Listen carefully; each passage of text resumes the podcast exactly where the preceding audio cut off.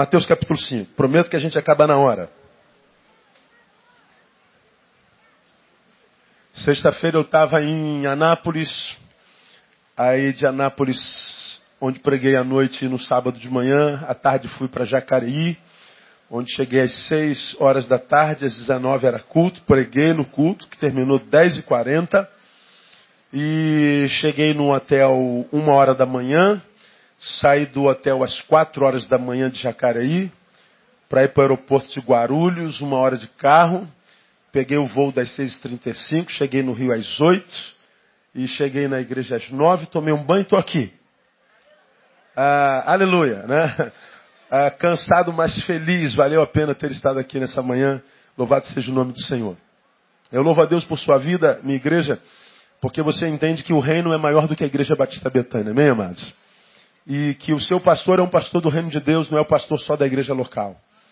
E Deus me tem dado a graça de ministrar Brasil afora, mundo afora, tentando estar aqui todo domingo, toda quarta-feira, no dia de nosso culto, mas podendo, liberado por vocês, abençoar as nações, abençoar o Brasil. Eu louvo a Deus pela sua graça e pelo seu entendimento, pela sua compreensão. Mateus capítulo 5, você já abriu aí, amém ou não? Mateus capítulo 5 é um texto muito especial na Bíblia Sagrada, porque é um texto no qual Jesus dá uma definição clara do que é um bem-aventurado. Bem-aventurado na Bíblia é a palavra que literalmente traduz a palavra felicidade. Onde você lê bem-aventurado, você pode traduzir por feliz. Onde você lê bem-aventurados, você pode traduzir por felizes. Felicidade é aquilo atrás do que todo ser humano corre. Todo ser humano luta para ser feliz. Poucos conseguem. Felicidade, paz, alegria é aquilo atrás do que todo ser humano corre. E cada um busca a felicidade num lugar, cada um acredita que felicidade é uma coisa, que ela é encontrada por determinados caminhos. Nesse capítulo, o 5 de Mateus, Jesus define o que é uma pessoa feliz. E eu não vou ler todas as bem-aventuranças que estão aí, né, entre o 3 e o 10 de Mateus. E Jesus, nesse texto, define o que é felicidade. E aí, nesse texto, Jesus fala a um grupo específico, portanto, de pessoas. Ele está trocando uma ideia com um grupo específico de gente. E com esse grupo específico de gente, Jesus está conversando sobre identidade, Jesus está conversando sobre missão e Jesus está conversando sobre recompensa. Ele fala sobre identidade, missão e recompensa. E ele fala, como eu disse, com um grupo específico. Com quem Jesus fala? Com os bem-aventurados. Ele fala com os felizes. Ele fala com um grupo que de fato alcançou o nível de vida a respeito da qual a gente diga assim, vale a pena ser vivida. De gente que entendeu o que é felicidade e que a vive e demonstra na prática. Ele fala com gente que é. Ele não fala com gente que parece ser. Ele fala com gente cujo coração ele conhece e que, porque conhece, perde tempo com elas, porque vivem a verdade da bem-aventurança.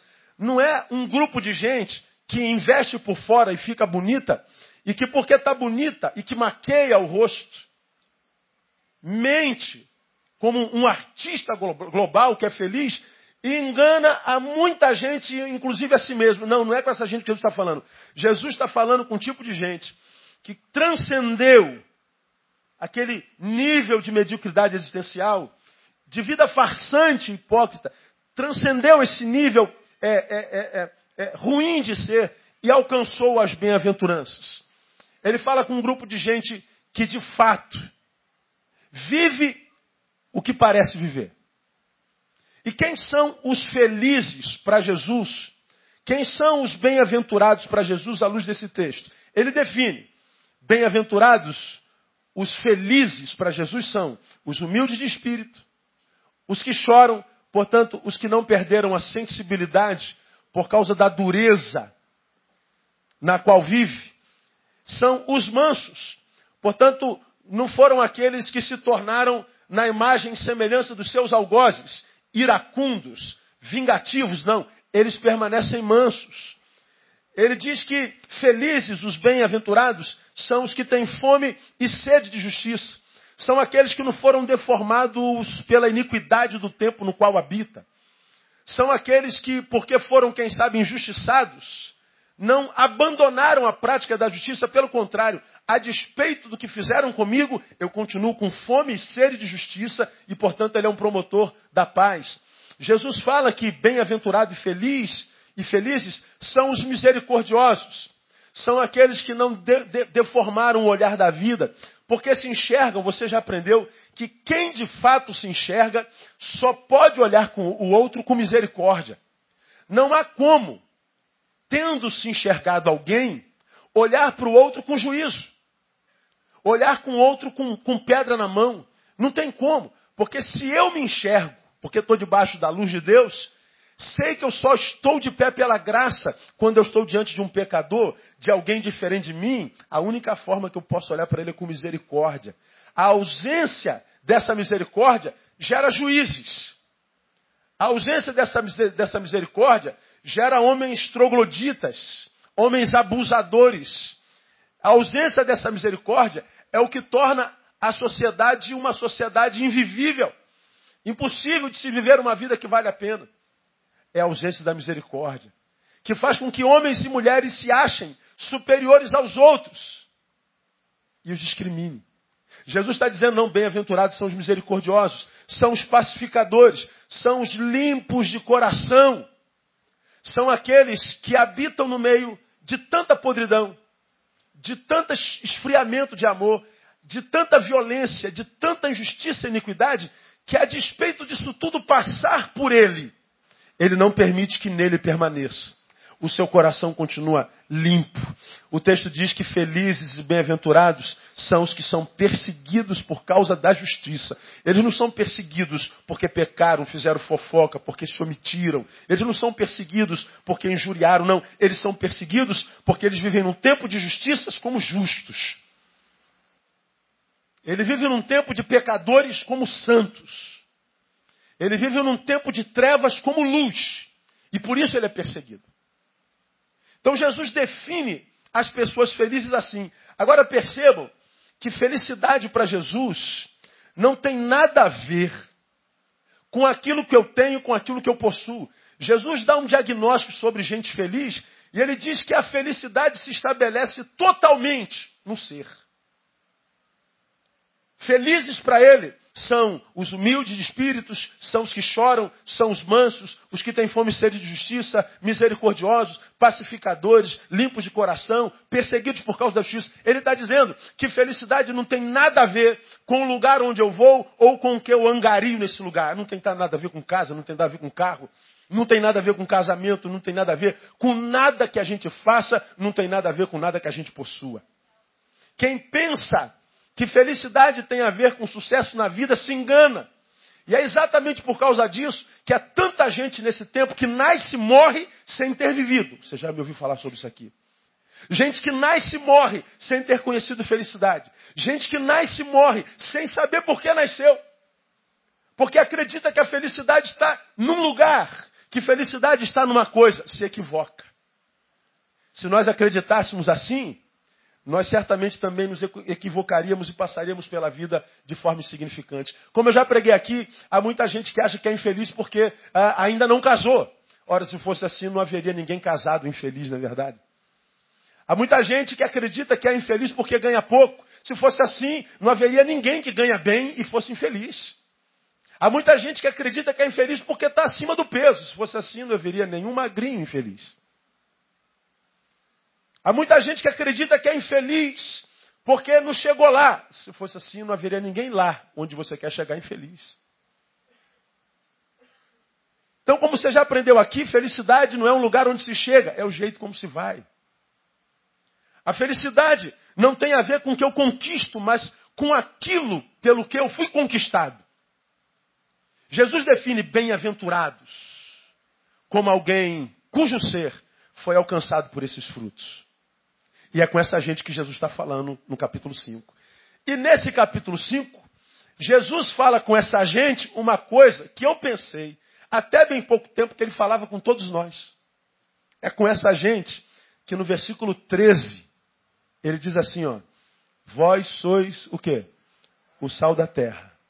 Mas se o sal se tornar insípido, com que se há de restaurar-lhe o sabor? Para nada mais presta, senão para ser lançado fora e ser pisado pelos homens. Jesus não está dizendo vós sois o sal para todos nós. Essa palavra não é para todo aquele que mudou de religião e virou evangélico. Não, não, não. Essa palavra é para os bem-aventurados. Veja o texto. Ele define bem-aventurados. Ele define aquele tipo de ser humano que alcançou a felicidade de fato. Ele não está falando com quem diz que alcançou. Ele diz com quem alcançou e nem diz. Porque quem é feliz não precisa dizer. Quem é abençoado não faz propaganda de si mesmo. Quem está ao redor sabe. Não engana ninguém, muito menos a si mesmo. Ele é verdadeiro. E Jesus está dizendo: você que alcançou isso pelo meu espírito, a vocês eu digo, vocês são o sal da terra.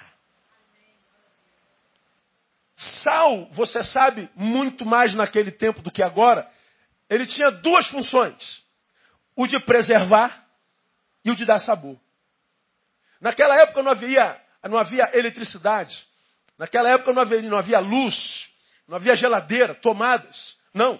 A carne, o alimento, ou seja, aquilo que possibilitava do ser vivo continuar vivo, o alimento era preservado pelo sal, como hoje o é no nosso refrigerador. O sal preservava o alimento, o alimento preserva a vida. Então Jesus está dizendo que a vida continua viva por causa da ação do sal.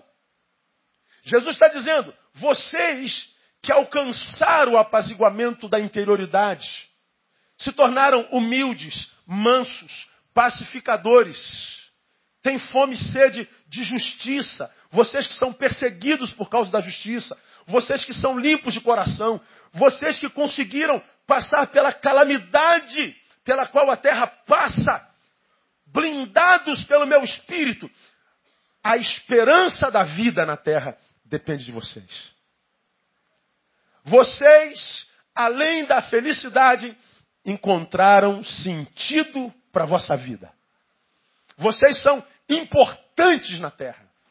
Nossa, essa palavra, ela balançou minha, meu, minhas estruturas, irmãos. A gente que trabalha com gente e multidão, todo dia, o dia todo, o ano todo, o que a gente mais escuta é gente que perdeu sentido na vida. O que a gente mais escuta é gente sentada na nossa frente dizendo que a vida não presta. Dizendo que Deus não é bom, que Deus não é justo. O que a gente mais encontra é gente que vem falar para nós do quanto elas são injustiçadas pela vida, quase que desejando que nós tenhamos pena dela, porque ela quase sempre está morrendo de pena de si mesma. É o que a gente mais vê. De cada dez pessoas que a gente entende, Oito vêm pedir ajuda porque, na verdade, estão morrendo de pena de si mesmo. E por que, que alguém tem pena de si mesmo? Porque a vida não tem sentido. Porque não sabe por que, que acordou nessa manhã. E porque não sabe por que acordou nessa manhã, certamente não tem sonhos e projetos para amanhã. E porque não sabe por que acordou nessa manhã e não tem projeto para amanhã, a gente discerne claramente qual foi o seu papel na vida nos seus muitos ontens. Não de influência, mas de influenciado. Não de alguém que salgasse, mas alguém que foi salgado ou deformado pela vida. Gente que não soube lidar com seus próprios problemas, com a realidade que nos circunda, que é perversa. A Bíblia disse que nós teríamos aflições. A Bíblia afirma que na nossa agenda haveria dia mal, e que cada dia mal carregaria em si um mal que pudesse nos alcançar. Por isso ele diz: basta cada dia o seu mal. Não traga mal de ontem para hoje e nem mal de amanhã para hoje. Viva de forma a gestar a sua vida tão corretamente que você só sofra o mal de hoje. Como quem diz, não há mal no hoje suficientemente para estragar sua vida. As vidas que foram estragadas, já preguei sobre isso aqui, não foram estragadas pelo mal do hoje. Foram estragadas pelo mal do ontem, que foi trazido para cá, e pelo mal de amanhã, que foi antecipado para cá. Problema de gestão. Agora, Jesus está dizendo que quando nós pelo Espírito e pela palavra. Aprendemos a administrar a nossa vida pelo Espírito e pela palavra. Ele está dizendo: vocês vão encontrar no seu interior aquilo que ele chama de paz, que excede todo entendimento, que guarda mente e coração, portanto, razão e emoção em Cristo Jesus. Jesus está dizendo que eu posso passar pela calamidade da vida, pela dureza, desse modo de ser contemporâneo, ileso. Sim, com resquícios de granadas existenciais que me machuquem, mas que jamais vão me matar, porque eu tenho sobre mim a promessa de que Ele estaria comigo todos os dias até o fim da vida. Diga para quem está do seu lado: olha, Ele está contigo todos os dias até o fim da sua vida. Quem crê, diga: Eu creio, pastor. Ele está comigo. Porque Ele te ama. Oh, ele me amou. Oh, ele me ama. Ele me amou. Essa é uma grande realidade que nós precisaríamos abraçar como uma verdadeira verdade e vivê-la. O amor de Deus.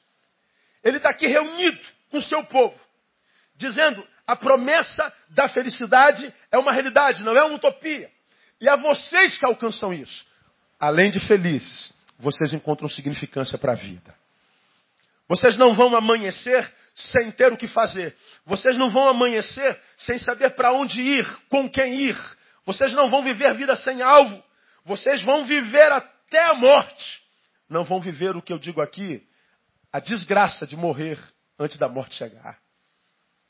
Eu acho essa palavra linda demais. Vós sois o sal da terra. Ele fala com um grupo específico. E quando Deus me deu essa palavra, a, a, palavra que brotou no meu coração como adoração foi obrigado, mas eu também fiz uma oração e um pedido. Eu disse assim: Deus me ajuda a fazer parte dessa gente que conhece felicidade de verdade e que cuja vida seja significante ao nosso tempo no nome de Jesus. Você quer fazer parte dessa minoria, amém ou não? É promessa de Deus para a tua vida, irmão. Eu fico pasmo em ver tanta gente se matando todo dia. Eu fico pasmo de gente sendo deformada todo dia e quando olha para a sua vida só tem olhos para a dor. Só tem olhos para o que não aconteceu. Só tem olhos para o que lhe foi tirado. Mas quase nunca tem olhos para aquela área da vida que não está doendo.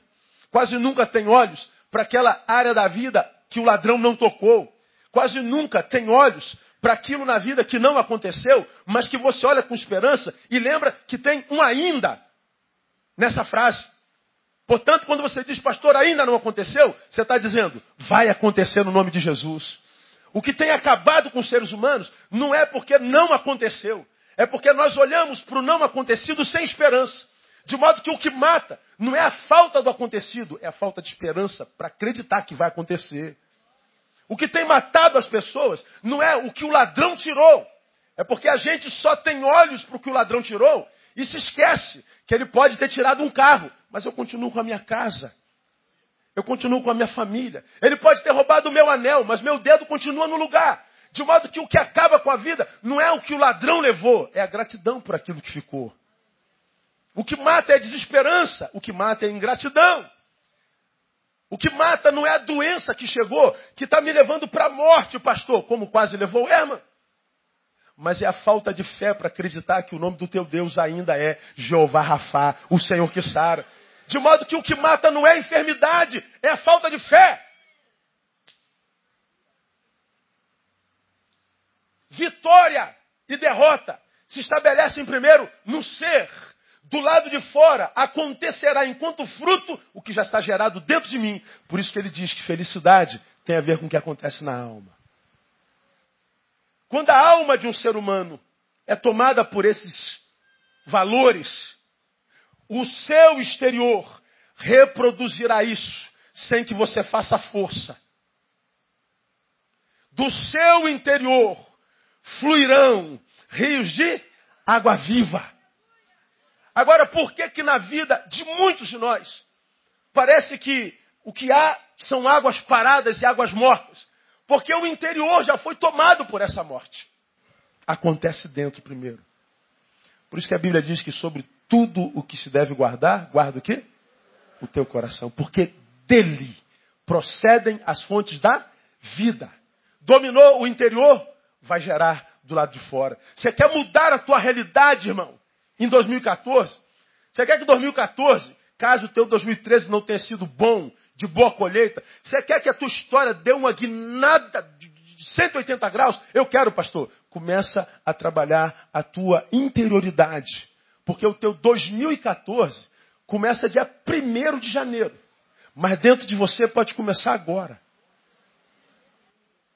sendo gestado pela fé. Eu quero profetizar. 2014 vai ser o teu ano. Diga assim, 2014, pela fé, é o meu ano. Ah, Deus sabe do que, você está falando. Sabe ou não sabe? Ele sabe. Agora, o que você quer ver do lado de fora tem que ser gerado do lado de dentro. Porque senão esquece do lado de fora, irmão. Essa palavra é tremenda. Não me transforme em sal. Eu não me transformo em útil, usado, bênção por Deus, se não acontecer dentro primeiro. Mas há uma outra realidade, não vou poder acabar esse sermão, que eu quero deixar com você nessa manhã para nossa reflexão. De um lado ele diz que felicidade não tem a ver com o que eu faço ou com o que eu tenho. Tem a ver com aquilo no que eu me torno. Não tem a ver com aquilo que eu possuo, mas com aquilo pelo que eu sou possuído. Esses sentimentos e esses frutos do Espírito dentro do nosso coração. E ele diz que quando nós alcançamos essa felicidade, que não é verborrágica, é praticada, é mensurada, é verdadeira. Não se canta, não se fala, não se prega, se vive. E que se materializa na nossa história enquanto fruto, apaziguando o meu coração e aplanando meus caminhos. Ele diz que quando isso acontece, eu sou transformado num sal, num ser útil, num ser usado, num ser abençoado.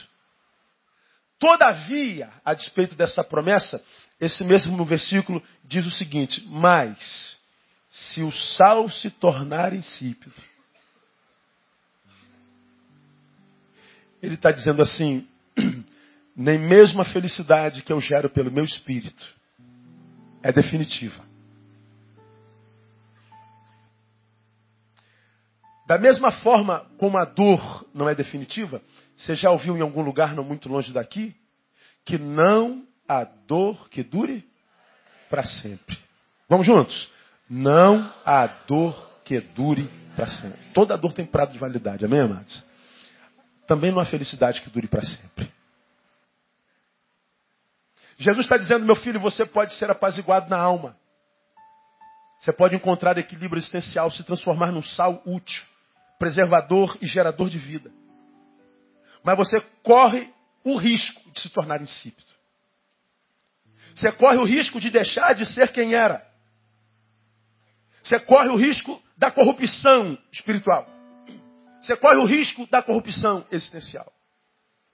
Você corre o risco da desconstrução. É Deus, é. Quase sempre isso acontece quando a gente se esquece de onde veio, irmão. O tempo em que nós não éramos nada e pedíamos a Deus tudo. E Deus, dia após dia, gradativamente, em parceria conosco e o nosso esforço, Ele foi nos tirando de trás da malhada e foi nos levando a lugares altos e muitos de nós fomos postos entre os príncipes. Como fez com Davi. E aqui no lugar da, da honra, uma vez transformados em sal, agora usados por Ele, agora recebendo, quiçá, aplauso dos homens e reconhecimento, aqui nos esquecemos de onde viemos. Nos esquecemos de quem nos colocou aqui. E a gente acaba por acreditar que nós somos isso tudo mesmo. Eu estava ontem numa igreja e estava um cantor. que eu conheci aqui no Rio de Janeiro. Que na década de 90 eu me lembro pregando num congresso de adolescentes, há uns 20 anos atrás. A igreja Batista Central de Santa Cruz, chega ele com a bicicletinha velha para adorar o Senhor com um violãozinho nas costas. E eu vi aquele moleque cantando, eu falei, rapaz, que moleque ungido, abençoado. Como é que aquele moleque me abençoou? Na bicicletinha. Ele estava lá ontem, um super evento, uma multidão. Eu sentado do rapaz, do lado do rapaz que me convidou. Conhece ele, pastor? Conheço bem. Ele é caro, né, pastor? Eu falei, não sei. Não conheço o, o, o preço dele. Pastor, cobrou 25 mil reais. Eu falei, tu vai me dar pelo menos o dízimo disso então, né? Pelo amor de Deus, né? Ele riu, né? Eu falei, é mesmo? É isso mesmo. Aí o cara cobra esse valor para adorar o Senhor. Aí chega aqui no louvor. Irmãos, que alegria estar com os amados nessa noite. Que honra adorar o nosso Deus aqui. Que alegria, é uma honra ter sido convidado pelos irmãos. E eu saí do Rio de Janeiro com alegria enorme, com a certeza de que essa noite seria uma bênção. Claro, eu venho toda noite se você me pagar. Toda noite é uma honra. Saio, me bota no voo de uma hora da manhã, não tem problema. Eu vou. Eu fico sentado olhando, falando assim, meu Deus, não há nada que eu tenha eu não tenha recebido de graça das tuas mãos.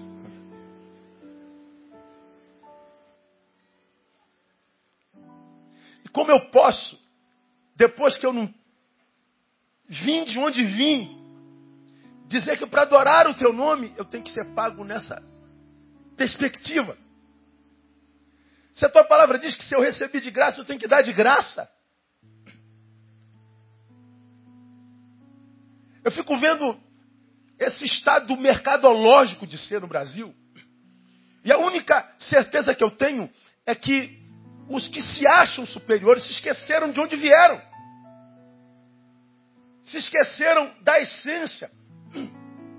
De que eles são, mas foram gerados do nada. Porque a Bíblia diz que Deus chama o nada, a, a existência, como que se já fosse.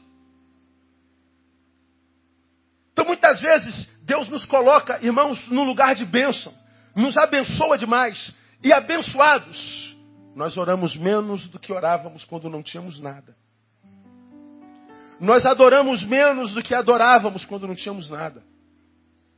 Nós dependíamos, dependemos menos dele do que dependíamos quando não tínhamos nada. Nós gastamos menos tempo com ele do que gastávamos quando não tínhamos nada. É como ele diz lá em Isaías, que ele fala que o povo, quando chegou na terra prometida, se corrompeu, adulterou com outros deuses. E Deus dizendo: Eu tenho saudade de quando me adoravas no deserto. No deserto tu me adoravas, mas agora na terra prometida tu te corrompes. E muitas vezes, irmãos, por amor, por saudade de nós, para tentar resgatar a nossa essência, ele nos tira do lugar de honra e permite que nós caiamos no nada de novo. Deus sabe que o que Ele nos dá, porque Ele nos conhece, pode nos corromper.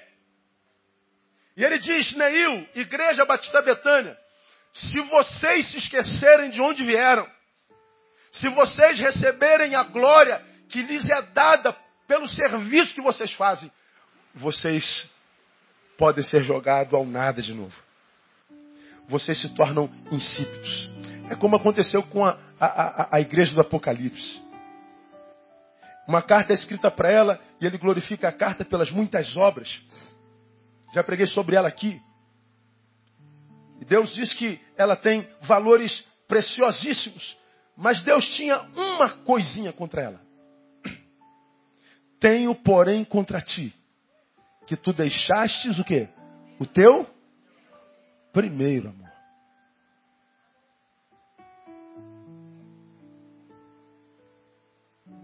Vocês se lembram que eu preguei sobre isso aqui? É uma igreja que começou com boas intenções, debaixo da bênção de Deus. E essa igreja tinha uma vocação.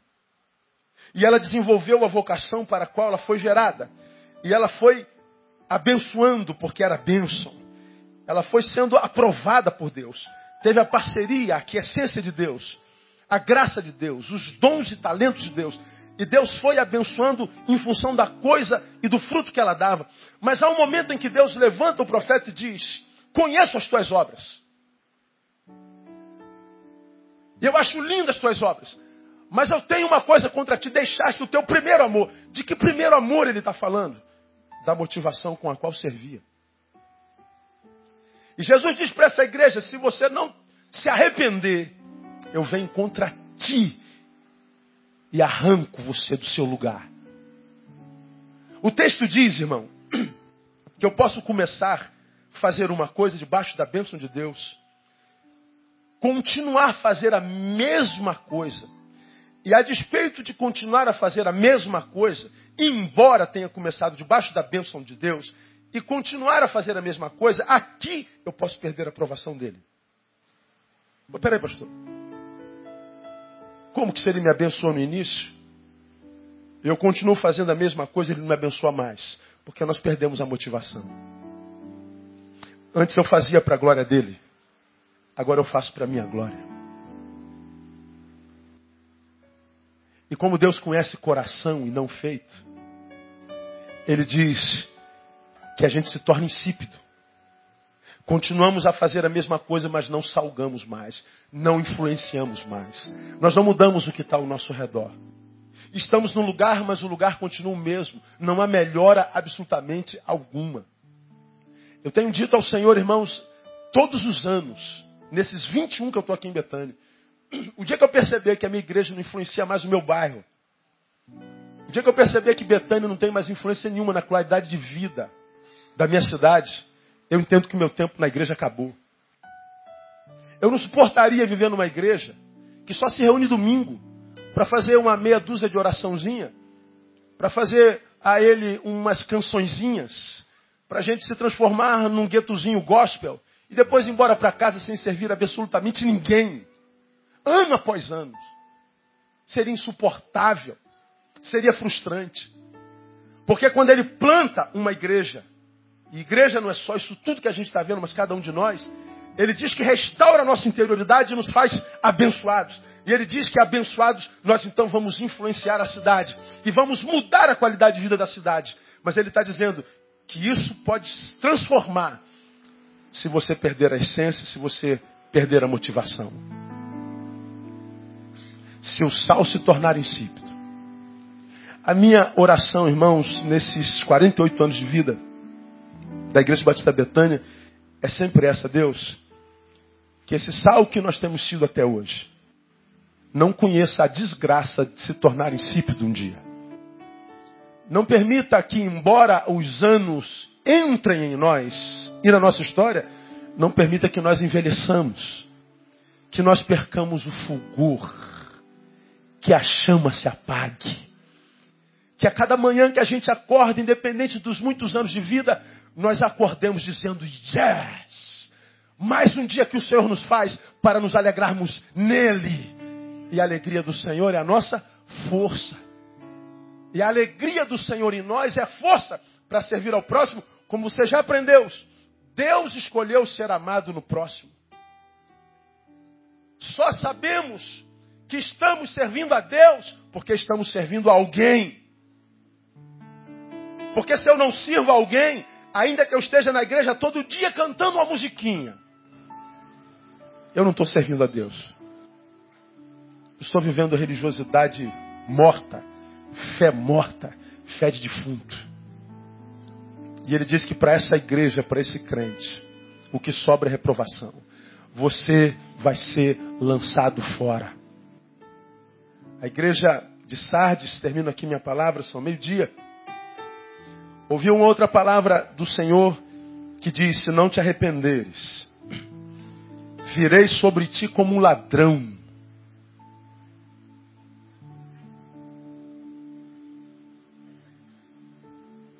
E arrancarei teu candeeiro. Essa palavra me faz tremer, porque quando ele diz que ele vem contra ti, uma igreja, como ladrão, a palavra lá para ladrão é a mesma de João 10, 10. Em João 10, 10 está dito que o ladrão não vem senão para quê? Digam vocês. Matar, roubar e destruir. Quando uma igreja é deformada como a de Sardes, fama de que vive, mas morta, perdeu a essência, sal insípido, ele diz, eu venho como ladrão. E o texto ensina que ele vem como ladrão, no método, ou seja, sem que a gente espere e perceba, e na missão: matar, roubar e destruir. Quando é contra o diabo que a gente luta, a vitória é nossa porque Jesus é o Senhor da igreja. Mas quando a nossa luta é contra Ele, que é o Senhor da igreja, não há escapatória para nós, irmãos. Ele disse: se nós nos tornarmos insípidos, perdermos a motivação do início, que é o amor, o prazer de servir por servir, sem esperar receber nada em troca, simplesmente porque tem consciência de que um abençoado abençoa e de que um feliz, que um feliz gera felicidade. Só isso. Se eu perco a essência, me torno salsípito, ele diz, Neil, eu venho não para você. Igreja, eu volto não para você, eu volto contra você. Eu não volto para te ajudar e para te abençoar. Eu volto para te matar, roubar e destruir. Acabei de pregar isso há um mês atrás na conferência Missão na Íntegra em Goiânia. Uma comoção toma auditório ali, o Avaldo Ramos pega o microfone e começa a chorar. Quando eu digo que Jesus vem contra a igreja. Ele disse uma palavra para concluir o meu sermão que foi tremenda. Ele começou a chorar, prostrado diante de Deus, disse assim: Deus tem misericórdia de nós. Porque se nós perdemos a essência, nós não podemos nem mais dizer maranata. Porque tu não voltarás para nós, tu voltarás contra nós. Maranata, para quem não sabe, é: Ora vem, Senhor Jesus. Se eu me torno um crente, uma igreja que não salga, que não preserva, não dá sabor, se eu sou inútil, me transformo em alguém que faz manutenção de impérios religiosos, frequentador de igreja, envelhecido com o tempo, mas sem utilidade, ele está dizendo: você perde direito de dizer maranata, porque ele não vem para você, ele vem contra você. E eu tenho pedido a Deus, nesse tempo em que nós refletimos sobre a nossa existência enquanto aniversário, que Deus nos dê a graça de sermos sal até o dia do seu retorno, amém, amados? Que Ele nos dê a graça de estarmos num lugar onde a sociedade no meio da qual nós estamos diga: a Igreja Batista Betânia é uma bênção nesse lugar. Nós amamos a igreja da nossa cidade, do nosso bairro. Eu louvo a Deus, compartilhei com os irmãos há bem pouco tempo atrás uma empresa multinacional lá da Holanda que investe nos países mais pobres do mundo e faz isso durante muitos anos na África, resolveu investir em algumas comunidades carentes da cidade do Rio de Janeiro. E uma dessas, dessas comunidades carentes foi aqui, o Morro Minha Deusa. Que é esse complexo que está na nossa frente, vai até o Jardim Novo. Lá tem o um nome e aqui é Vila João Lopes, mas é o Complexo Minha Deusa. Eles trabalham em parceria com, com pesquisadores da PUC, Rio Grande do Sul. E os pesquisadores da PUC, Rio Grande do Sul, vieram até aqui e procuraram um, um, uma, uma sociedade que servisse essa comunidade e acharam o SECAI, Centro de Cidadania e Atividades Sociais da Igreja Batista Betânia. Descobriu que as, os SECAIs têm acreditação junto à comunidade e nós fizemos uma parceria. E eles fizeram uma pesquisa ampla, total e restrita, um calhamaço de mais de 200 páginas sobre a realidade dessa comunidade. E uma das pesquisas estava lá em toda a comunidade, as entidades nas quais essa comunidade mais imprime credibilidade dentre delegacia, escola, mercado, tudo. Todas as comunidades, tudo que tem aqui que presta serviço, qual a que vocês mais confiam? 98% da comunidade citou Igreja Batista Betânia através de secais. 98. De cada 10, 9,8 disso nós acreditamos na igreja. O pesquisador da PUC veio apresentar o relatório e ele disse: Eu fiquei impressionado com o carinho que essa comunidade tem por vocês. eu tinha uma outra visão do que era ser evangélico. Eu não sabia que existia uma igreja como vocês. Ele saiu impactado, irmão. Eu saí feliz da vida. Eu saí glorificando ao Senhor pela vida de cada um de vocês. Vocês transcenderam a maldita religião.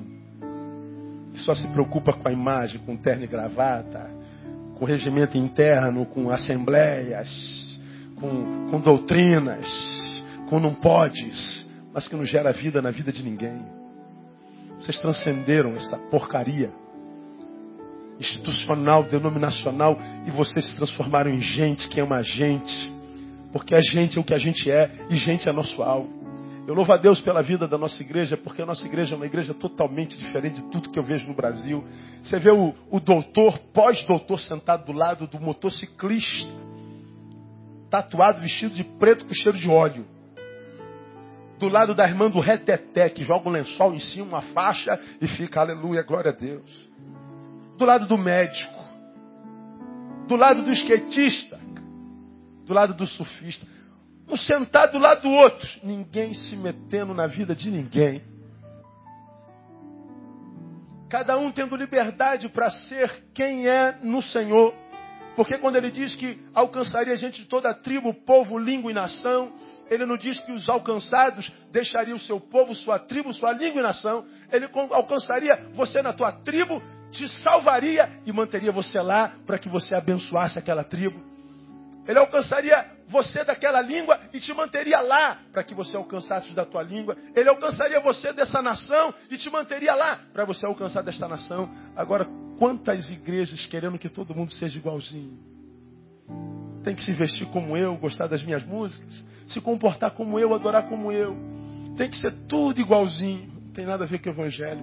Eu louvo a Deus porque aqui há espaço para todo mundo. E eu quero dizer para você, meu irmão, se você é gente, mesmo que você se ache um lixo, pastor, minha vida é um lixo, pastor. Pastor, eu não tenho mais jeito, pastor. Minha vida é uma porcaria. Deixa eu te dar um conselho. Pega essa porcaria de vida e entrega para Jesus. Ele quer.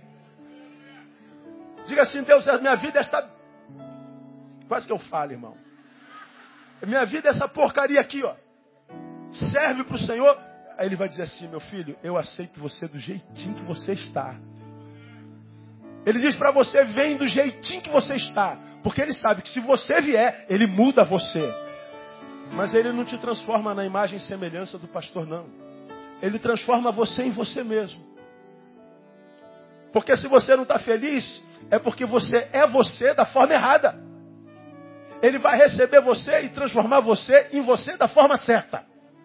Porque não é possível que ele coloque filho no mundo para ser infeliz até a morte. Não, não, não. Ele não colocou você no mundo para ser infeliz. Ele colocou você no mundo para ser feliz e não pouco. Você recebe essa palavra meu não?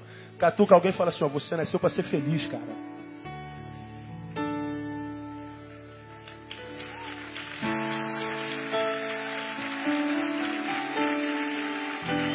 Não é para ser uma farsa, não.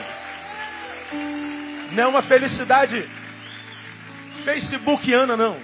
Não é felicidade do Facebook, do discurso religioso, não, não. É felicidade na essência. Não precisa falar para ninguém que você é feliz. Todo mundo sabe. Você não precisa botar foto rindo em todo canto. Partiu piscina. Partiu restaurante. Conversa fiada, irmão. Partiu para o inferno, é verdade? É. é. No inferno não tem alegria, não. Nós estamos falando de uma felicidade que não precisa partir para lugar nenhum. Porque Jesus já partiu para nós. Ele já restaurou a nossa sorte, irmão. Então, meu irmão, que essa felicidade prometida àqueles que são humildes, choram, são sensíveis, mansos, que têm fome e sede de justiça, que é misericordioso, pacificador, limpo de coração, esse que alcançou o apaziguamento da alma a despeito do inferno que está ao nosso redor.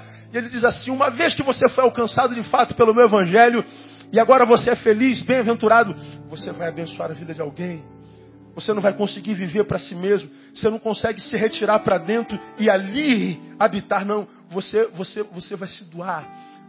Você não vai aguentar viver só para si. Você vai querer que todos experimentem, que você experimente na prática. Quando você vive isso na, na certeza de querer ser isso a vida inteira, sem se, se ludibriar, sem se encantar pela bênção, pelo que Deus fez, e se tornar um, um contemplador inútil. Não, você continuar servindo até o fim da vida, semeando até o fim da vida, vai se cumprir na tua vida o que diz 1 Coríntios capítulo 9, que ele dá semente ao que semeia. Porque se você não semeia, não tem por que ele te dar semente. Agora, se você é um semeador, fica tranquilo. Pode semear. Ele vai dar semente todo dia, irmão. Semeia generosamente, ele vai dar semente. Porque no reino de Deus enriquece quem empobrece. Fica rico quem espalha. Prospera quem doa. Porque prosperidade no Evangelho não é ter muito, prosperidade no Evangelho é ter sempre. E ao semeador existe a bênção da prosperidade. Você vai ter sempre. Todos os dias. Até o último dia da tua vida. Que Deus nos dê a graça de ver isso na nossa igreja. Amo vocês. Tenho orgulho enorme de ser pastor dessa igreja. Obrigado porque nós somos como somos. Ponha-te aos pés do Senhor e deixa que Ele te use. E você vai ver que a vida é um dom de Deus. Viver é bom demais. Viver é uma honra, viver é uma graça, viver é uma dádiva de Deus. Que Deus te dê vida abundante todos os dias da tua vida. Em nome de Jesus. Vamos aplaudir Ele bem forte. Está de pé.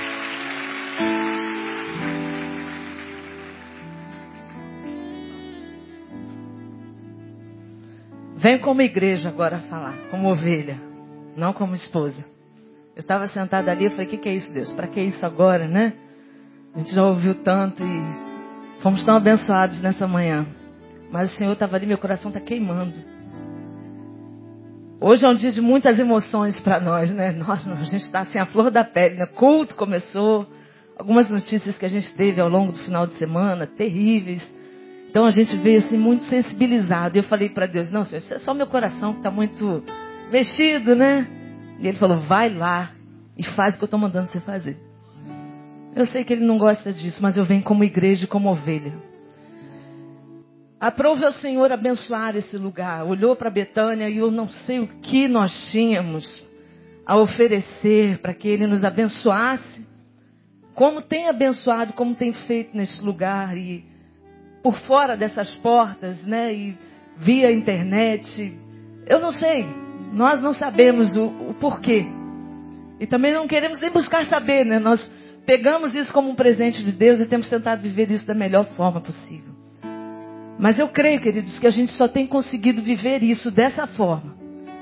Porque esse homem, como homem de Deus aqui neste lugar, tem ouvido a voz dele, tem pago um preço, tem sido o que é nas mãos de Deus. E eu sou testemunha disso. E eu não poderia me deixar agora calar e dizer da minha alegria como ovelha. Estranho. Como ovelha, poder agradecer ao Senhor pela vida do Neil, pela vida do nosso pastor. Porque tivemos dois pastores nessa igreja. E o maior legado tem sido dado a ele. E se Betânia é como é, porque aprove o Senhor abençoar, mas porque ele ouve a voz do Senhor mete o pé na porta do inferno e diz: Vambora, igreja. É o que o Senhor tem para nós. E eu queria te honrar nessa manhã. Pelo pastor que você é. Pelo homem de Deus que você é. Aqui, na nossa família, por onde você passa. E eu sou a maior testemunha disso. E eu queria te honrar. E se você quer honrar o Senhor comigo nessa manhã pela vida dele, eu queria que você aplaudisse o Senhor pela vida do seu pastor.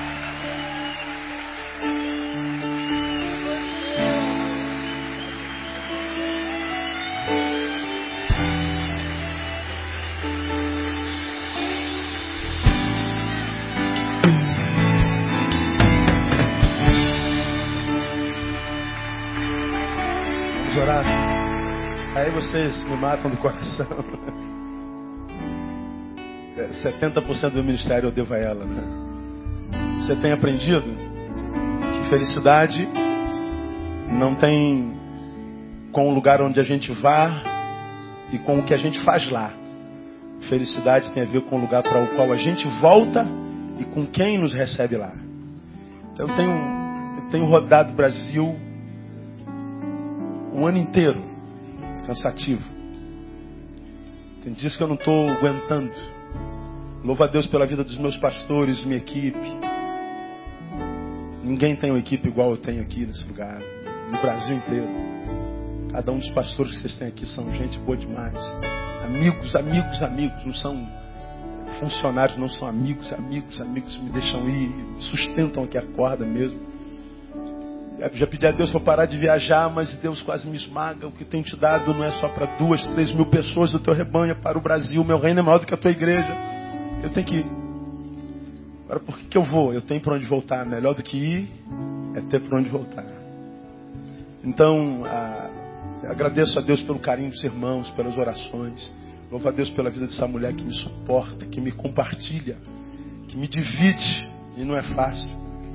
Ah, alguns pensam que é fácil. Alguns cobram mais do que pode. Às vezes manda um e-mail, eu não respondo, manda a segunda vez, a terceira.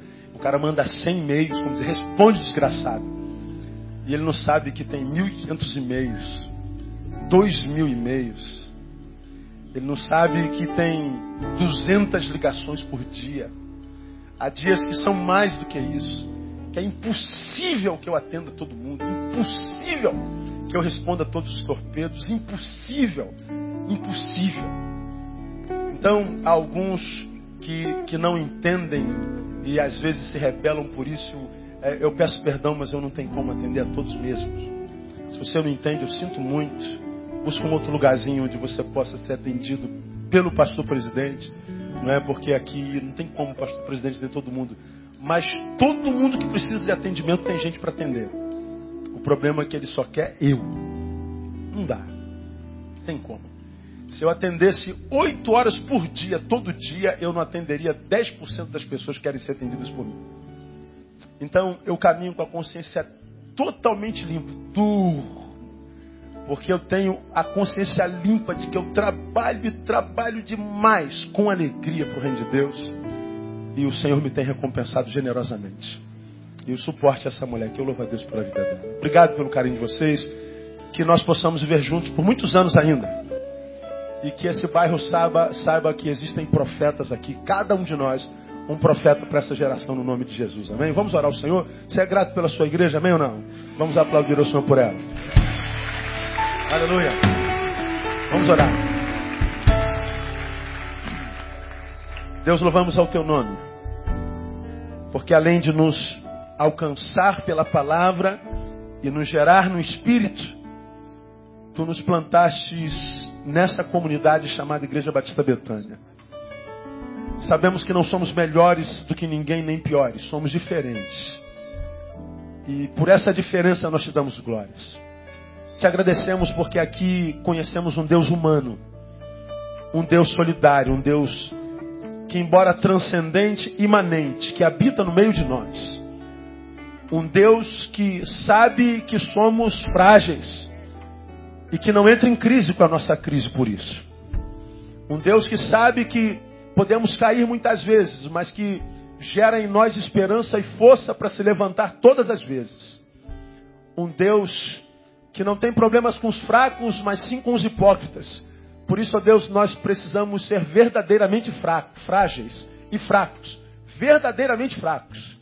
Mas nós rejeitamos a ser fortes hipócritas. Nós queremos, ó Deus, viver não para impressionar os homens, mas para impressionar o teu coração. Queremos viver para retirar aplauso não dos homens, mas aplauso dos céus. Nós queremos, como igreja, nesse lugar te dizer: Eis-nos aqui, ó Deus, envia-nos a nós. Nos colocamos aos teus pés mais uma vez e dizemos que todo recurso que tu nos der, nós investiremos em gente, em vidas, no social, nós investiremos naquilo que tu amas, gente. Te louvamos porque até aqui tu nos tens ajudado. E por causa disso nós podemos dizer Maranata. Ora vem, Senhor Jesus, porque sabemos que aqui tu não virás contra nós, tu virás para nós. E tu serás sempre bem-vindos. Muito obrigado. Toda honra e glória ao teu nome, por Jesus nosso Senhor que reina. Amém e glória a Deus. Deus abençoe a todos. Vão em paz. Logo mais às 18 horas nós estamos juntos. Não cessem dar um abraço, pelo menos, em dois irmãos aí do teu lado. Em nome de Jesus.